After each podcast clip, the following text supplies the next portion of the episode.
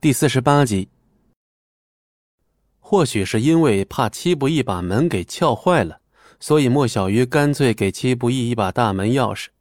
可当戚不义打开家门的时候，一股险些把他头盖骨都给掀飞的酒味扑面而来。戚不义愣了愣，一度怀疑自己是不是开门的方式不对，赶紧把门关上，又重新开了一遍。可怕的是，气味居然一点都没变。戚不易傻眼了，难道是一帮酒鬼把这屋子给霸占了？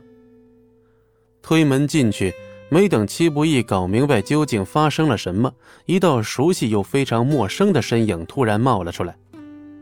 欢迎回来！戚不易整个人都傻了，平日里那冷冰冰的女人，居然在此刻冲着他傻笑。戚不易连忙甩了甩头。确定一下自己是不是出现了某种幻觉。嗯，快给我做饭，我都快饿死了，饿死了你负责。戚不义一肚子的震惊还没消化完呢，莫小鱼竟然直接冲上来抱住了他的胳膊，当即一股别样的柔软感顺着胳膊就传递了过来。呃，莫小鱼，你你是不是疯了？还是我疯了？戚不义已经搞不清楚眼前的状况了，可随即戚不义便更加震惊地发现，这个女人居然满身的酒味简直就像个嗜酒如命的酒鬼。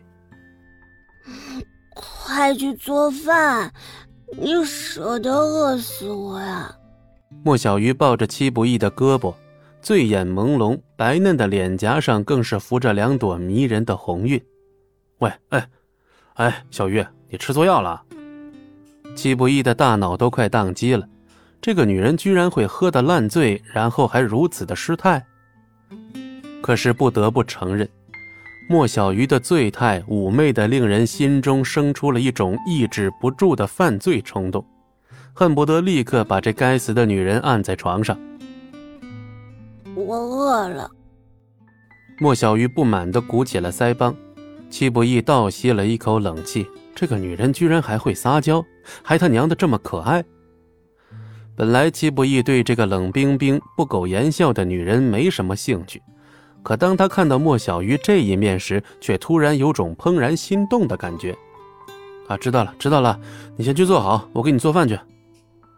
莫小鱼高兴地欢呼了一声，蹦蹦跳跳的像个小孩子，全然没有了平时那种冷艳女神范儿。穿过玄关。客厅里的画面再次深深震撼到了戚不义。莫小鱼是个爱干净，而且会把家里收拾得井井有条的女人，但是此刻呢，整个已经乱到脚都没办法踩下去了。地上散落的各式各样的酒瓶、易拉罐，还有一些奇奇怪怪的东西。你，你这是哪根筋搭错了？出什么事了？戚不义这才恍然大悟。莫小鱼之所以会如此的失态，一定是发生了什么。什么嘛，哪有？明天开始就能放假了。放假？奶奶把公司交给莫小军了，我可以舒舒服服的放个长假，想去哪玩就去哪玩。莫小鱼笑得很迷人，可他的眼眶却再次红了。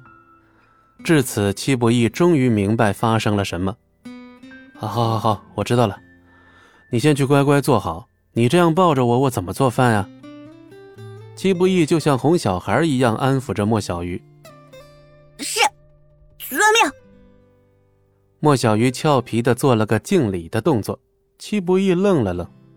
莫小鱼这俏皮可爱的模样，让他忍不住都想吻上去了。然而下一秒，戚不义的笑容就僵住了。莫小鱼在毫无预兆的情况下张嘴就吐，而戚不义根本就来不及躲闪。我，